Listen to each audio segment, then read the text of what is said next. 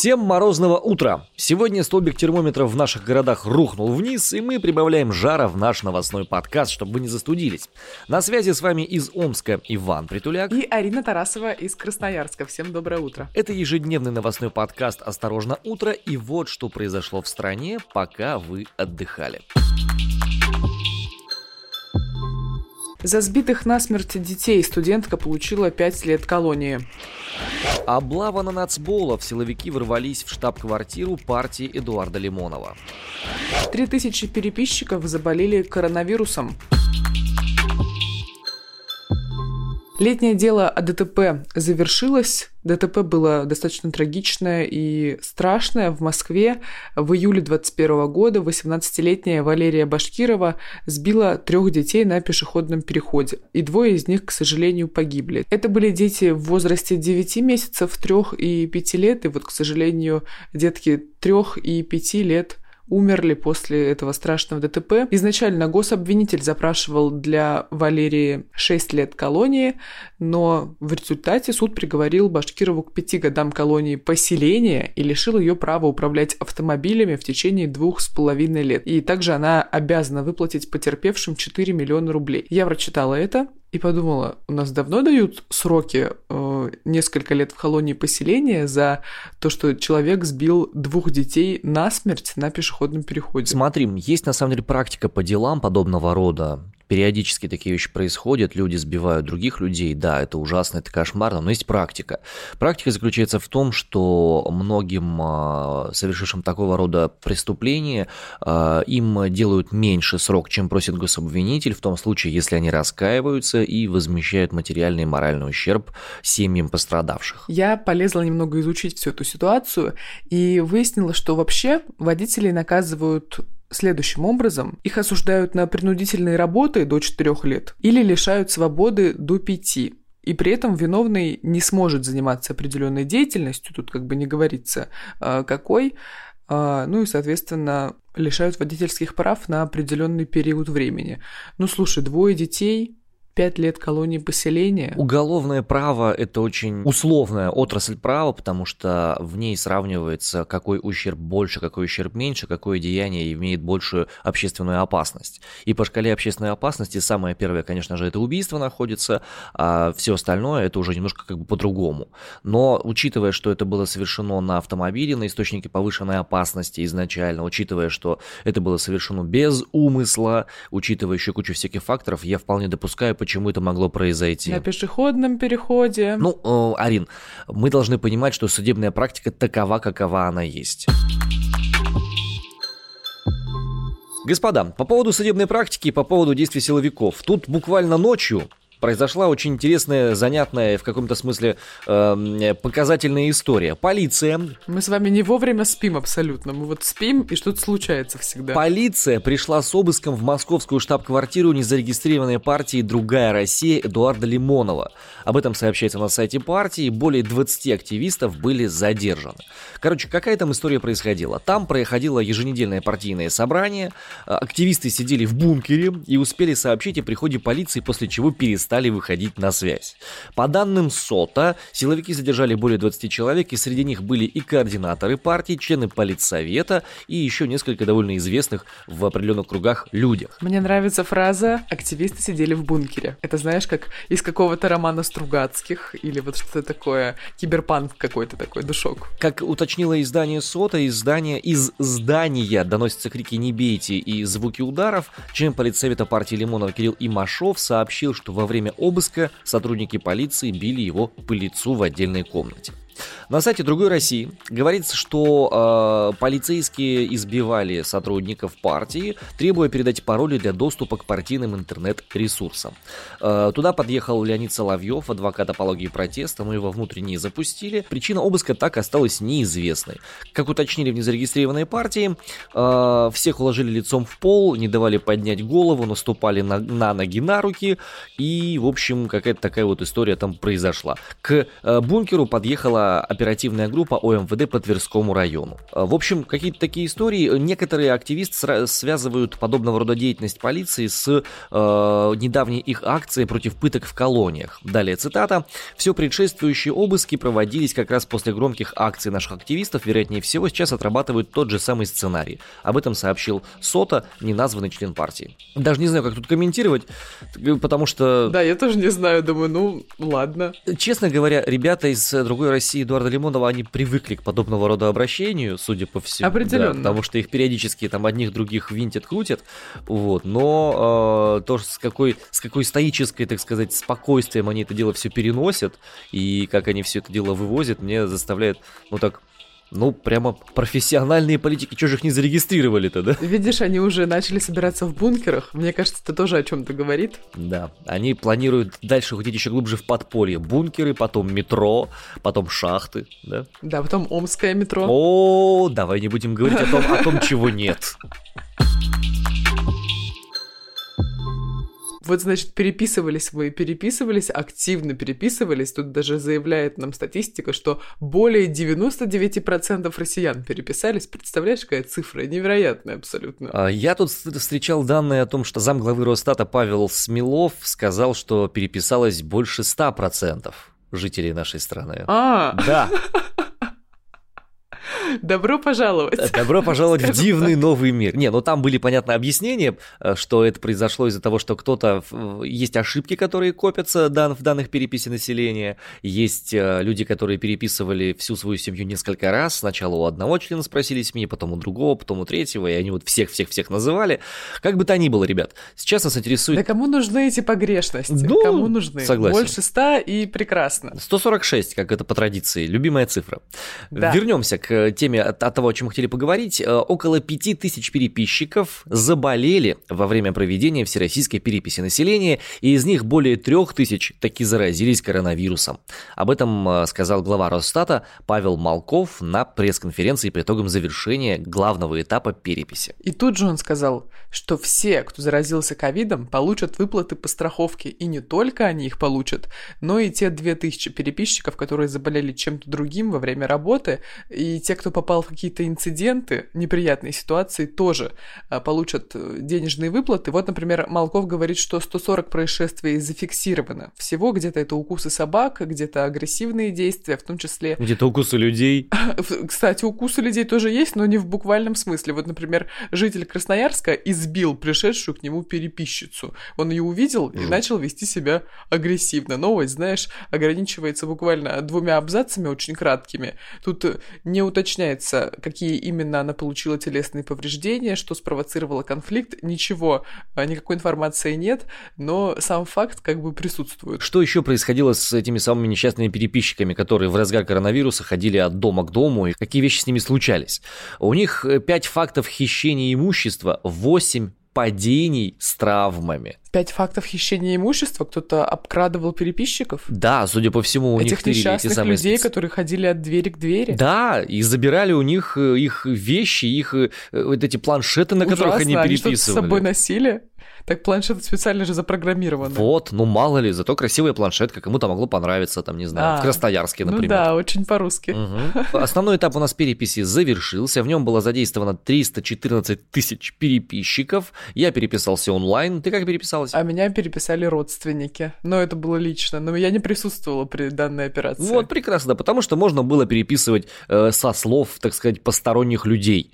Кто там, Да, где но это почему. странно, кстати. Тебе не кажется, что переписываются слов, знаешь, каких-то людей, каких-то, тоже сказала.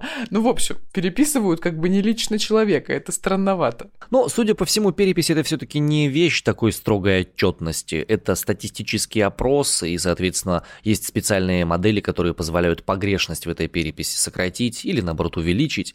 Ну, Иначе почему бы сказали, что более 100% россиян было переписано? Вань, вот ты говоришь про эти 100%, про э, цифра 146% уже всплыла в нашем разговоре. Я не могу избавиться от звука в моей голове, который прям говорит мне, что это этот звук из ТикТока. Я прошу, давай послушаем. Я распишу на поминутно, где кто соснул. Ну, а сейчас Токсичные новости от нашего спонсора Сорбента Полисорб. Оказывается, сегодня в мире отмечается непризнанный праздник День суточного застолья. Есть Вань, и пить... с праздником тебя. Не-не-нет, я не из этих. У меня 19-го праздник будет. А, Есть и пить целые сутки напролет явно не полезно для нашего желудка. Трагически дополняют эту историю новость о том, что Министерство финансов России предлагает повысить минимальную розничную цену на водку и коньяк. Все, Ну Арина, всё. все. Праздники твои накрылись медным тазом. И твои, собственно, тоже. А я не пьющий. Да что ты? Не помню такой информации о тебе. Ладно, неважно. А, Значит, минимальную стоимость водки планируют повысить на 7% до 261 рубля за пол-литровую бутылку. Все кранты. И тот же объем коньяка предлагают продавать за 480 рублей. Это тоже где-то на 8% дороже, чем сейчас. А, В случае с бренди, если вам по душе бренди, Арина, а, стоимость изменится на такое, а? Ты посмотри на него. 7,5%. Да, 348 рублей. У меня по этому поводу в голове встает фраза легендарная из Карлсона, который живет на крыше. Вопрос, который задавал Фрикинбок. Скажите, пожалуйста, а вы уже перестали пить коньяк по утрам? Да, у меня, видишь, здесь вода и даже без лимона. О, почему без лимона? Да я что-то не дошла до холодильника, поэтому А, окей. такая да, ну, есть. Холодно, холодно до Ну да, холодильника идти, естественно. Я как бы не хотела даже сегодня из кровати вставать, э, поэтому хорошо, что я здесь сижу просто. Надо попробовать записать ле- лежачий выпуск полностью. Да, кстати, хотела тебе предложить, можно как-нибудь попробовать действительно созвониться, так из-под одеяла сделать выпуск. Какая будет акустика клевая под одеялом? Это же идея. Это начинающие подкастеры же все из-под одеяла пишутся. Из шкафа и из-под одеяла. Как вы проведете сегодняшний праздник, день суточного застолья? Дело, конечно, ваше. Вторник, праздничный день вторник, 16 ноября, да, это определенно ваше дело. А вот от последствий этого праздника отлично поможет пылесорб. Главный помощник от отравления, несварения и всего этого адского трэша, которым приходится интересоваться по работе, Ваня. За ваше здоровье и за твое, Ваня, и за этот вторник праздничный и немного трагичный для м, тех, кто иногда берет в магазинах водку или коньяк, мы чокнемся полисорбом. В финале выпуска у нас, как обычно, новости более светлой окраски. В данном случае они будут откровенно красно-оранжевой. Или бело-зеленые. Или бело-зеленые, да. Но в любом случае звучать они будут вот так.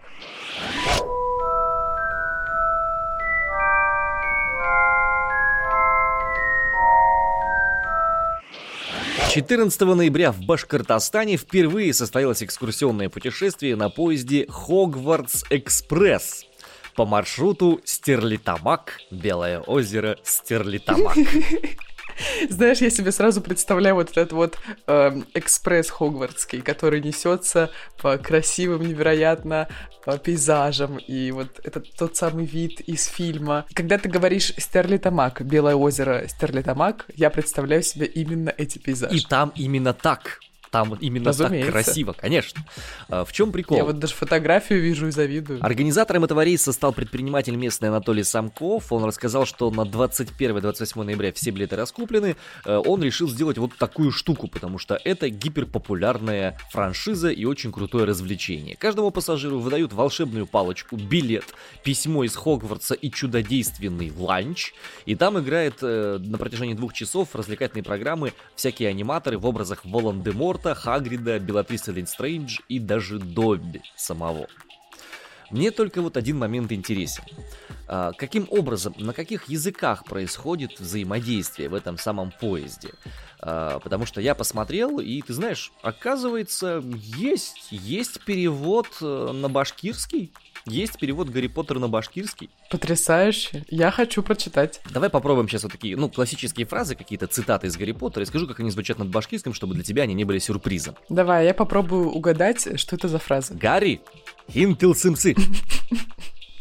М, Гарри, ты волшебник. Ух ты, хорошо. Теперь легендарная фраза, которую точно все знают, и когда говорят о любви, они вот именно ее. Это как бы такой диалог. Подожди, подожди.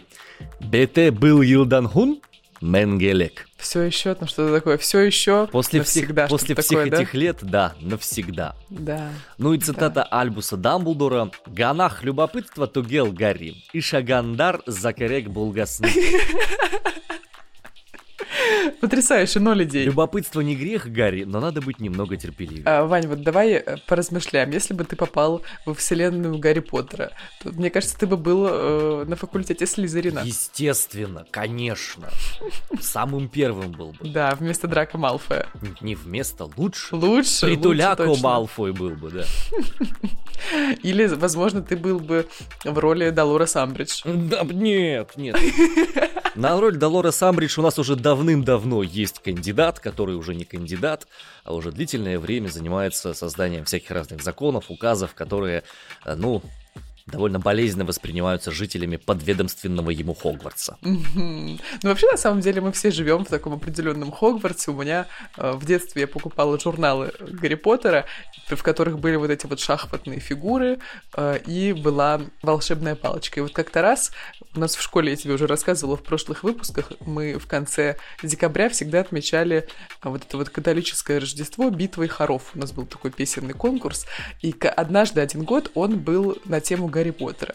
И я взяла с собой эту волшебную палочку, и как ты думаешь, я ее потом увидела после этого конкурса? Нет, да ее, скорее всего, там потерял где-то, да? Или у тебя Она, забрали. да, куда-то исчезла. Я не вижу э, эту волшебную палочку уже несколько лет в своем доме. И теперь я очень, знаешь, настороженно и скептически отношусь ко всем вот этим песенным конкурсам в общественных местах, скажем так. Потому что варьё, варьё народ. Варьё, варьё. Вот я думаю, что моя эм, волшебная палочка была бы из какой-нибудь еловой, эм, волшебной, э, что там у них есть, коры. Вот, моя была бы абсолютно точно из кедра. Ну, такая цельная. А, ну просто ветка кедра. Ну, да, да, да, большая. Причем она даже могла быть без волшебной силы, ей просто можно было бы бить по голове. Ну что, господа, в Хогвартсе сейчас тепло, а вот во всем остальном мире, в частности в Сибири, не так тепло. У меня в Омске минус 20 сейчас за окнами. Арин, давай расскажем, где есть еще хорошие места, где еще пока можно погреться. Ну, у меня пока более-менее хорошо, у меня минус 3 за окном, но если у тебя минус 20, значит, ждать мне грусти и печали в ближайшие дни. А вот жителям Жупеева Ярославской области сегодня, Вань, явно теплее, чем тебе, там всего лишь минус 2 градуса. В Липецкой области в деревне Засосная вообще сказка. Там около ноля днем и минус 4 ночью. И только в Больших Сибах Удмурской республики сегодня, Вань, тебя понимаю, там минус 14 и в юго настоящая зимняя новогодняя практически. Вы слушали подкаст «Осторожно, утро». Мы хотим напомнить, что у нас вышел спецвыпуск под названием «Как достучаться до Москвы». Его можно послушать, говорят там замечательные спикеры, а, и мы обсуждаем факт того, как развиваются регионы и как это все связано со столичной повесткой, как-то влияет это на жизнь москвичей и как влияет жизнь москвичей на регионы нашей страны. С вами это утро встречали я, Арина Тарасова из Красноярска. И я, Иван Притуляк, из Омска. Из Омска. Из. Омска, да. Между Томском и Омском разница одна буква и 1600 километров. Да, Ваня вчера, конечно, посмеялся над вашими ответами в нашем инстаграм-аккаунте. Кстати, чтобы знать о нас немного больше, можно на нас там и подписаться. У нас есть телеграм-канал и инстаграм-аккаунт, они называются одинаково «Осторожно, подкасты». Там наши редакторы-СММщики выкладывают замечательные разные активности, которые иногда пишем мы с Ваней. В общем, приходите, смотрите, лайкайте, пишите комментарии и пишите свои отзывы на то, что мы делаем для вас каждое утро. Ставьте оценки на Apple подкастах и сердечки в Яндекс Музыке. И включайте наш подкаст завтра утром в 9 утра по Москве и в остальные будние дни. Пока-пока. Адью.